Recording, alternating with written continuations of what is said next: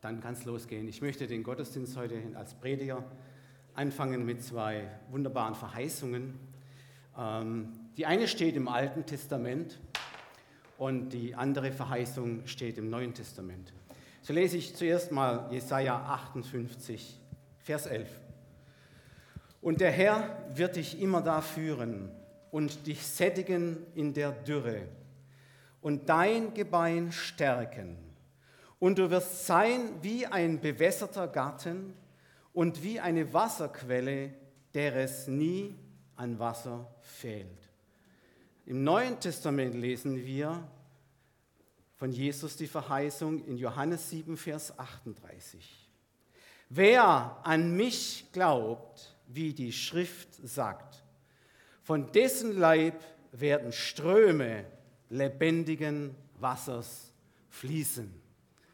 Hallo, lieber Vater, ich danke dir, dass ich dein Wort verkündigen darf. Es ist mir eine große Ehre, die frohe Botschaft von Jesus Christus zu verkündigen, Herr, der Gemeinde und der ganzen Welt, Herr. Ich danke dir, dass du versprochen hast, dass dieses Wort Auswirkung hat, so wie der Regen vom Himmel fällt und die Erde befruchtet und feucht macht, Herr. So wird dein Wort auch heute Morgen sein. Es wird die Menschenherzen berühren und es wird Frucht bringen, Vater. Und es wird aufgehen, Vater, und das Leben erfrischen. Amen. Ja, liebe Gemeinde, liebe Gäste, Zuhörer aus nah und fern, alle vom Livestream zu Hause, die ihr zuhört. Ähm, ja, es war wieder mal ein sehr trockener, es war auch ein heißer Sommer. Ähm, gerade als Gärtner muss ich das sagen, das, äh, äh das tangiert mich stark. Ähm, es war, schon der, nämlich es war schon der dritte Trockensommer hintereinander mit Hitze, weit über 30 Grad und viele Wochen gab es keinen Regen. Also hier in unserer Gegend, jetzt von April bis August, fielen tatsächlich, ich habe mal nachgeschaut, nur knapp 40 Prozent der, der, üblichen Niederschlagsmenge, die hätten fallen sollen, haben sie aber nicht. Ja? Da fehlen also 60 Prozent und das, ihr Lieben, das bleibt ja gar nicht ohne Folgen. Die Landwirte, ich, ich, habe Kontakt mit Landwirten, die mussten jetzt den dritten Sommer hintereinander Einbußen in den Ernte, also Ernteeinbußen äh, hinnehmen, vor allen Dingen bei Getreide, bei Kartoffel und auch beim Heu. Und wer, wie ich, in seinem Garten viel Obst und Gemüse anbaut, ihr Lieben, der muss natürlich auch ähm, viel äh, täglich auch mehrere Mal 100 Liter Wasser vergießen. Das habe ich also fast jeden Tag gemacht. Meine Zisterne war zweimal leer und da passen 10.000 Liter rein. Ja? 10.000 Liter rein. Ja, gut, ich habe einen großen Garten. Tja, und wohl dem, der dann irgendwie sogar eine automatische Bewässerung hat. Ja? Wisst ihr, das ist natürlich das Allerbeste, ohne regelmäßiges Gießen, aber wäre dieses Jahr, das kann ich sagen, in meinem Garten alles vertrocknet, wir hätten nichts geerntet, es wäre alles verdorrt. Ihr Lieben, das ist alles sehr mühsam und anstrengend. Natürlich, klar, wir, sind, wir haben die Möglichkeit hier in unserem Land, ich hätte auch natürlich einfach den Salat Salat sein lassen, nicht gießen, ihn einfach ein, eingehen lassen können, zum Discounter gehen und dort eben den Salat holen. Das wäre ganz einfach gewesen. Ja, aber Fakt ist, ihr Lieben, und das müssen wir immer wieder denken, wenn, wenn du auch einkaufen gehst, äh, Gemüse und Obst, viele, viele hunderte Millionen Menschen auf dieser Erde sind nicht in dieser glücklichen Lage. Ja, in den Zeiten der Dürre Nahrungsmittel im Discounter zu kaufen. Und wehe, ihr Lieben, wenn Regen ausbleibt in manchen Ländern, die Gärten und die Äcker verdorren, der Voll, die Folge ist immer direkt, es breiten sich Nahrungsmittelknappheiten aus, Hungersnöte, Kinder, Eltern sterben, Elend breitet sich aus. Es gibt Länder auf dieser Erde, die sind abhängig von den, von den Regenmengen, die kommen. Zum Beispiel Indien ist so ein Land, das, äh, das sich ja im Laufe vom Frühjahr bis zum Hochsommer richtig gehend auflädt mit Hitze und Trockenheit. Das indische Tiefland ist besonders betroffen von, von Hitzebelastung. Versteht ihr? Vor zwei Tagen waren bei uns 36, 37 Grad. Die Inder, die, wenn die das hören und wir stöhnen, ja, so, dann lächeln die ganz müde und machen vielleicht den obersten Knopf auf. Ja.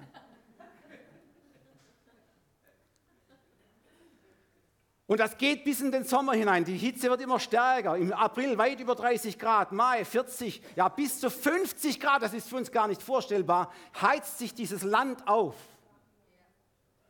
Da entsteht dann ein Hitzetief direkt über dem indischen Kontinent und die aufsteigende Luft zieht dann feuchte Luft vom Meer her nach. Und diese Luft kommt aus Südwesten über den Golf von Bengalen und lädt sich mit Feuchtigkeit auf. Es ist der berühmte Südwestmonsun, den die Inder brauchen.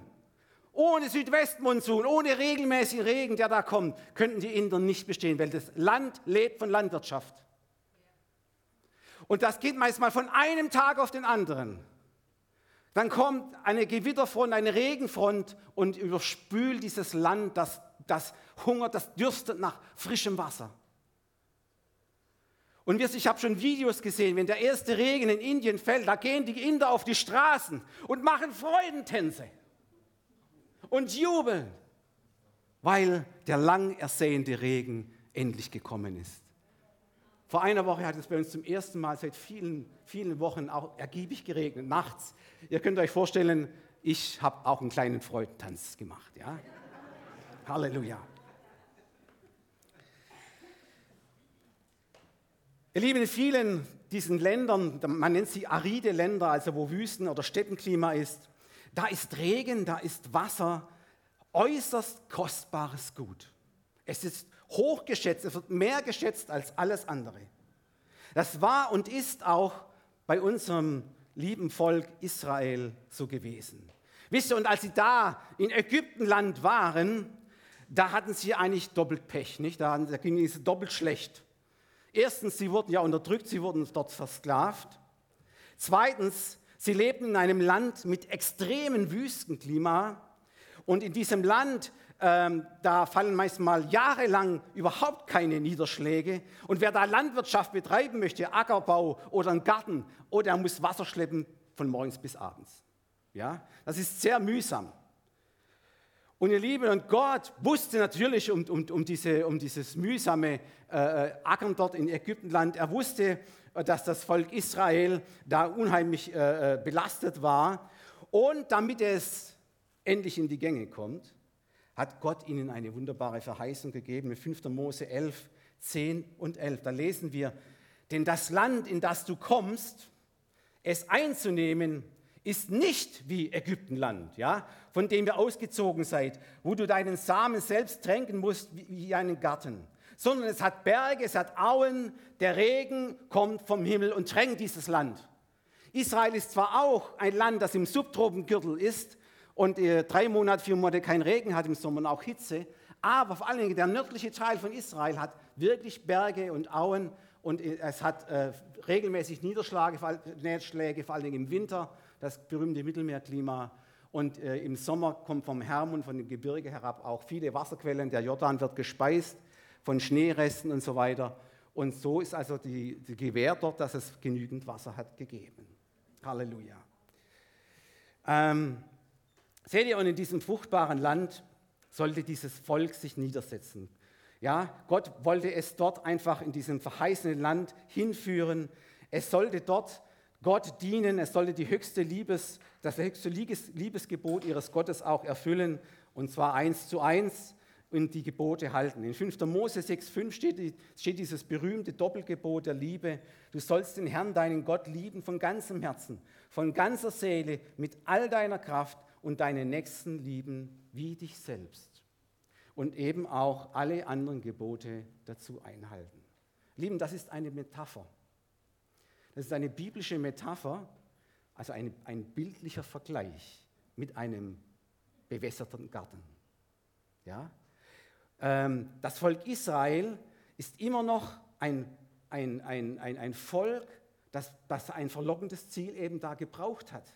Und dieses verlockende Ziel, einen bewässerten Garten, jetzt spreche ich im natürlichen Bereich, ja, ein Land, wo, Milch und Honig fließt, wo es regelmäßig regnet, da sind sie dann drauf angesprungen und dann sind sie da auch losgezogen.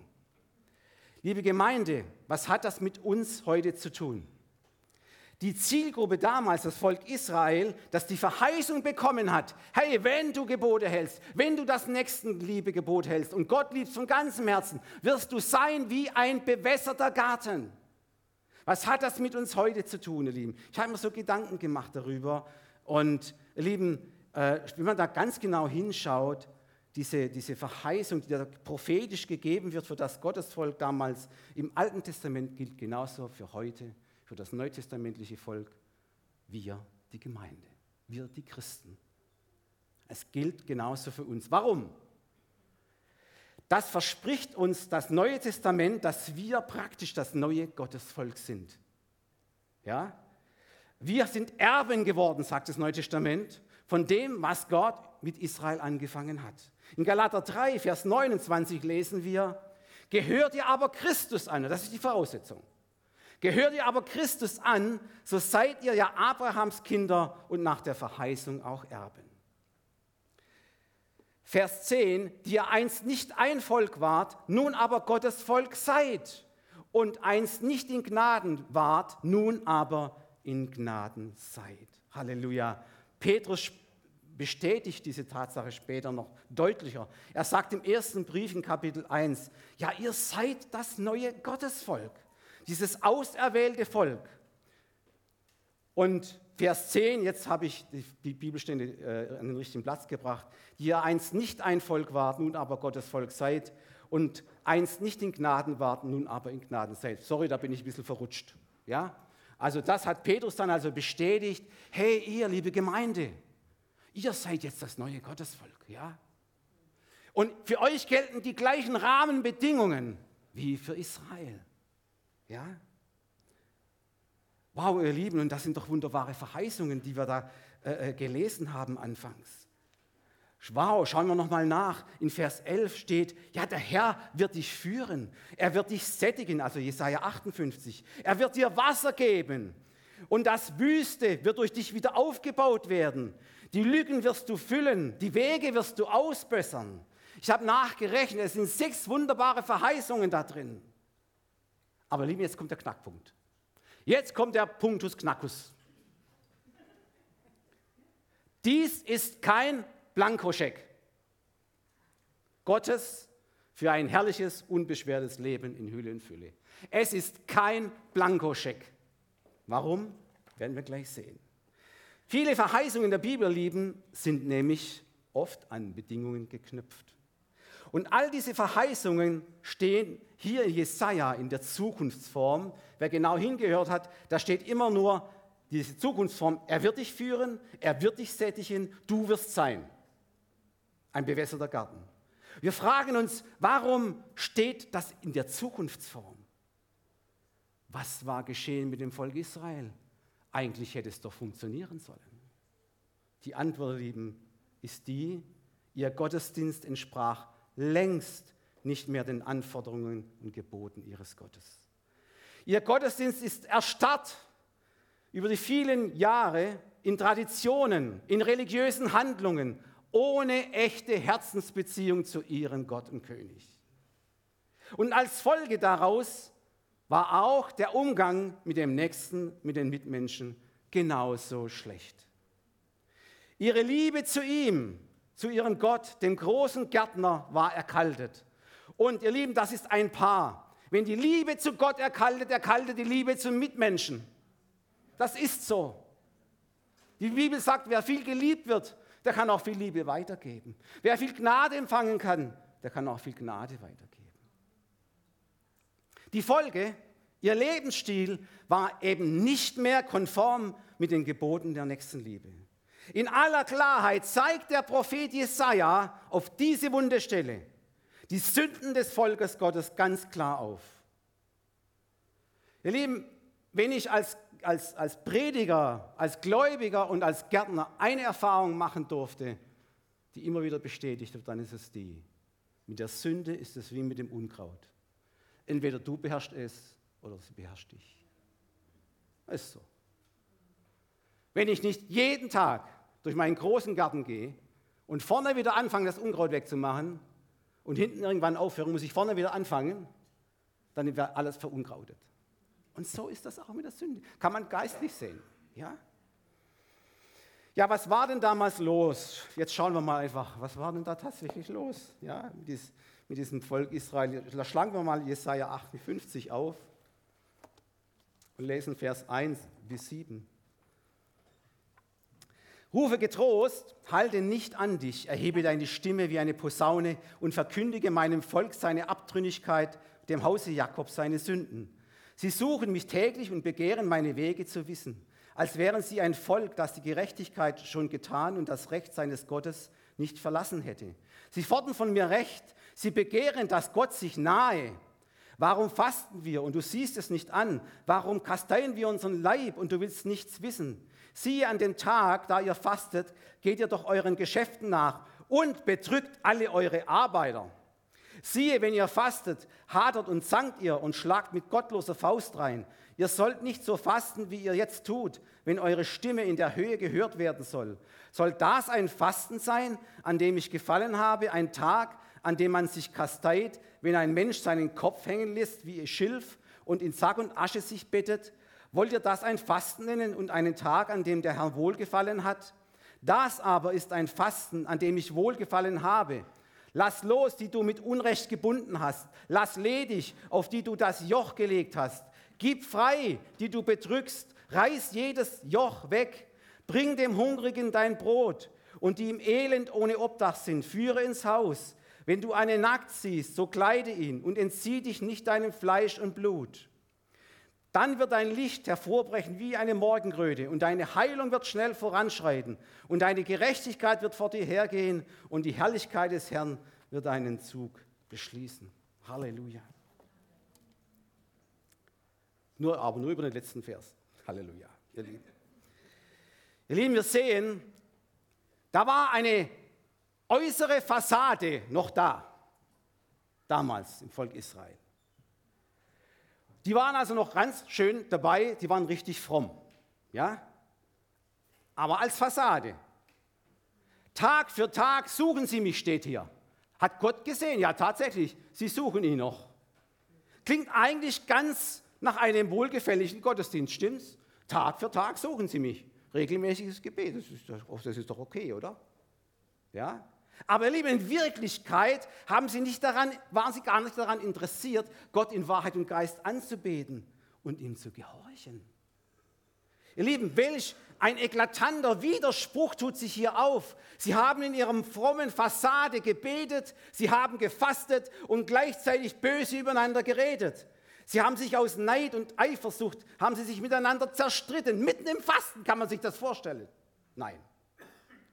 Sie haben im Gottesdienst mit ihrer Stimme Gott angebetet und gelobt und kurz danach mit derselben Stimme haben sie geflucht und über andere gelästert. gelästert.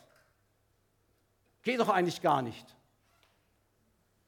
Jakobus hat das auch bestätigt. Das geht gar nicht. Das ist eigentlich unmöglich. Er schreibt in Jakobus 3, 8 bis 11. Aber die Zunge kann kein Mensch zähmen, das unruhige Glied, voll tödlichen Giftes. Mit ihr loben wir den Herrn und Vater und mit ihr suchen wir, erfluchen wir den Menschen, die nach dem Bild Gottes gemacht sind. Aus einem Mund kommt Loben und Fluchen, Fragezeichen. Das soll nicht so sein, liebe Brüder und Schwestern.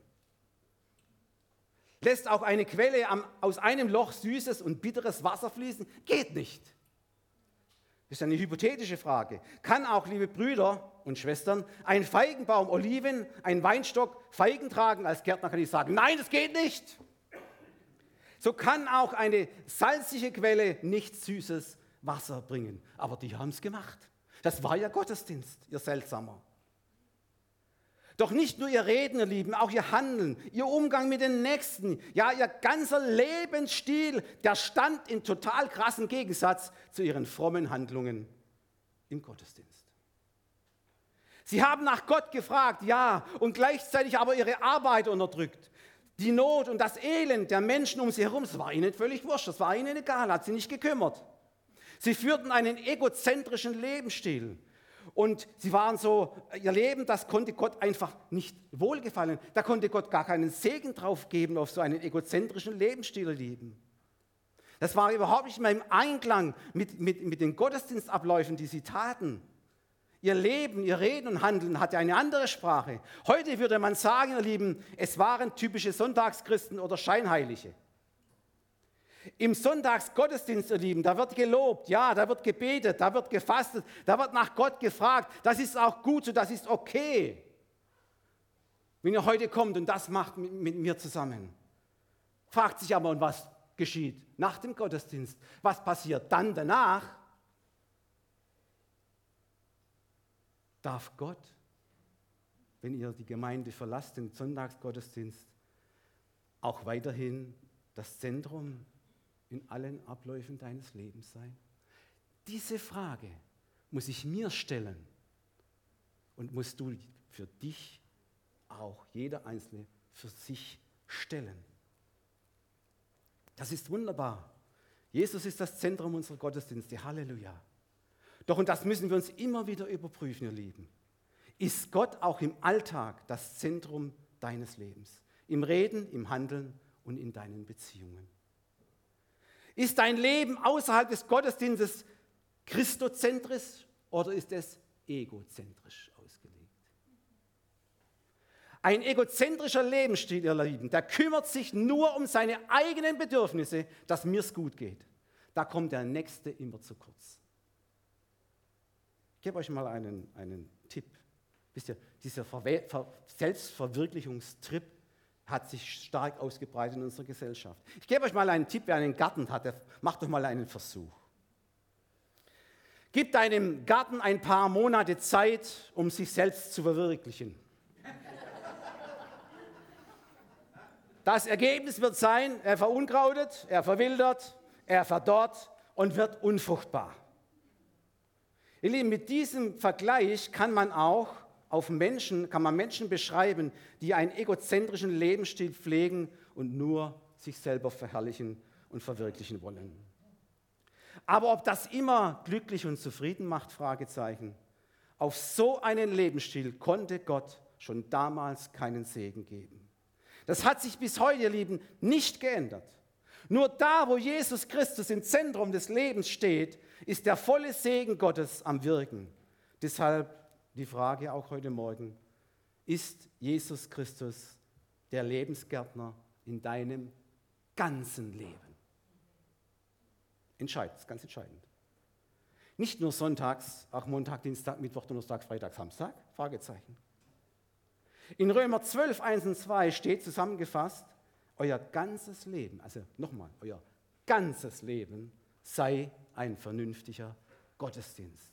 Halleluja. Ihr Lieben, ich fasse schon mal zusammen.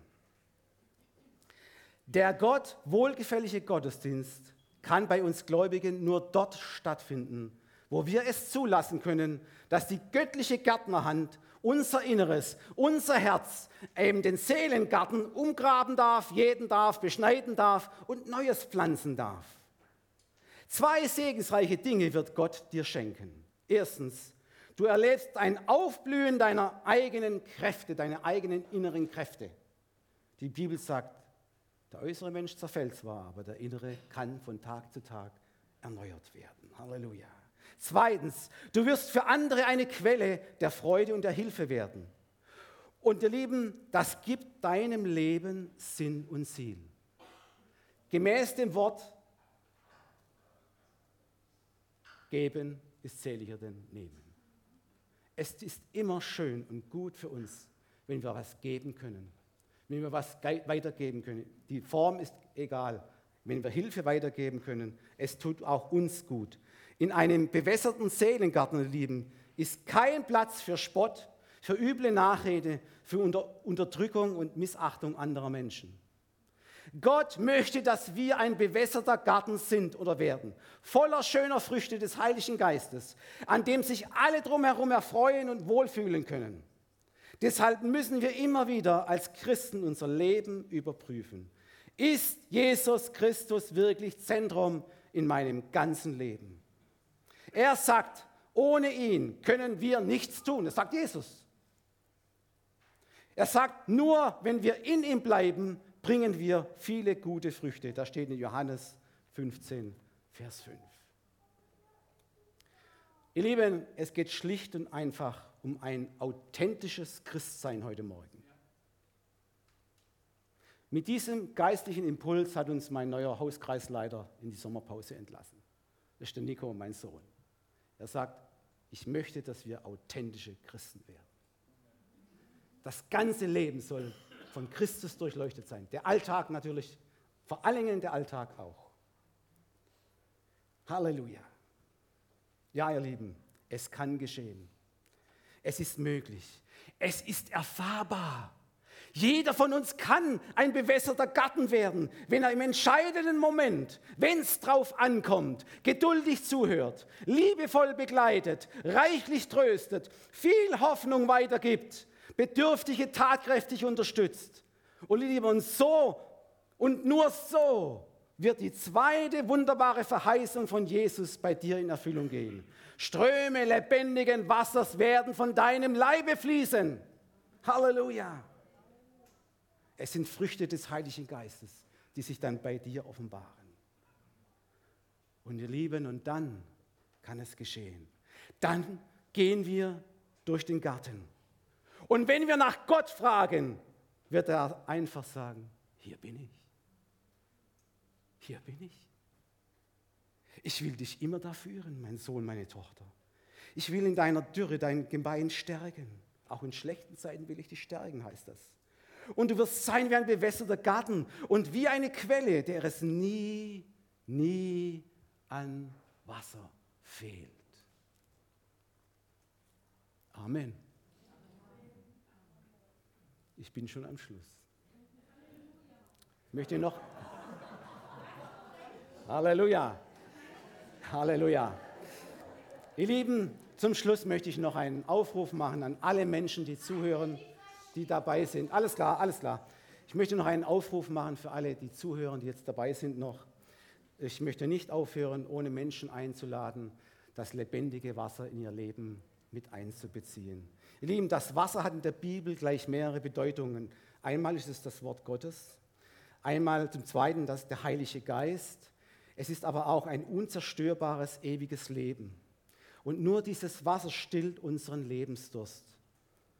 Ich weiß nicht, wer, wer du bist zu Hause, wer du, wer du grade, wie es dir gerade geht, wie dein Leben gerade verläuft, äh, wie es dir seelisch geht.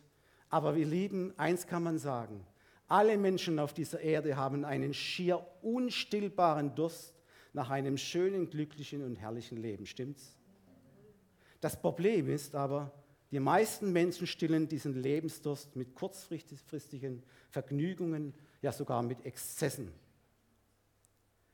Das, doch dieses kurzfristige Vergnügen, das sagt es schon, hält nicht lange an. Und dann bleibt der Lebensdurst da und die Exzesse werden immer schlimmer und die Vergnügungssucht wird immer eklatanter. Aber niemals wird der Durst genügend gestillt. Das hat Jesus der Frau am Jakobsbrunnen gesagt. Von diesem Wasser wirst du immer wieder Durst bekommen. Die Bibel nennt dieses falsche Suchen nach, der, nach, nach, den, nach diesen falschen Quellen sagt die Bibel, das ist wie wenn du Wasser aus Zisternen, Zisternen holst, die rissig, rissig, sind und leer sind. Da kommt kein Wasser raus, ja? Das steht übrigens in Jeremia 2, Vers 13. Es gibt nur einen, lieber Zuhörer und Zuhörerin, es gibt nur einen, der deinen Lebensdurst stillen kann. Es ist Jesus Christus. Er starb für dich am Kreuz, für deine Schuld und Sünden, hat sich erlöst ist auferstanden von den Toten. Gib ihm dein Herz heute Morgen. Gib ihm dein alles verpfuschtes Leben, dein leeres Leben. Kehr um und folge ihm nach. Halleluja. Und sein Geist, sein Lebensgeist wird dich erfüllen. Und ich komme jetzt zum letzten Vers heute Morgen. Es ist eine Einladung. Und mit diesem Vers möchte ich dich einladen, an dieses lebendige Wasser, an diese Quelle zu gehen in Offenbarung 22, Vers 17. Und der Geist und die Braut, die sprechen, komm. Und wer es hört, der spreche, komm. Und wen dürstet, der komme. Und wer da will, der nehme das Wasser des Lebens umsonst. Ich kann nur eins sagen, empfehle dir, wenn dein Leben vertrocknet ist, wenn es dir übel und schlecht geht, komm zu Jesus, komm zur wahren Quelle, nimm ihn in dein Leben hinein, in dein Herz hinein. Wer mit dem Herzen glaubt und dem Munde bekennt, wird gerecht und bekommt dieses Lebenswasser. Und wenn du das heute Morgen machst, dann werde ich dir eins versprochen, es wird dir gehen wie den Indern auf den Straßen. Du wirst Freudetänzen machen. Freudetänzen machen, weil Jesus hat dich erlöst und befreit am Kreuz. Und du darfst ein Leben in Friede, Freude und Gerechtigkeit führen. Das verspricht dir dieses Buch. Halleluja. Amen.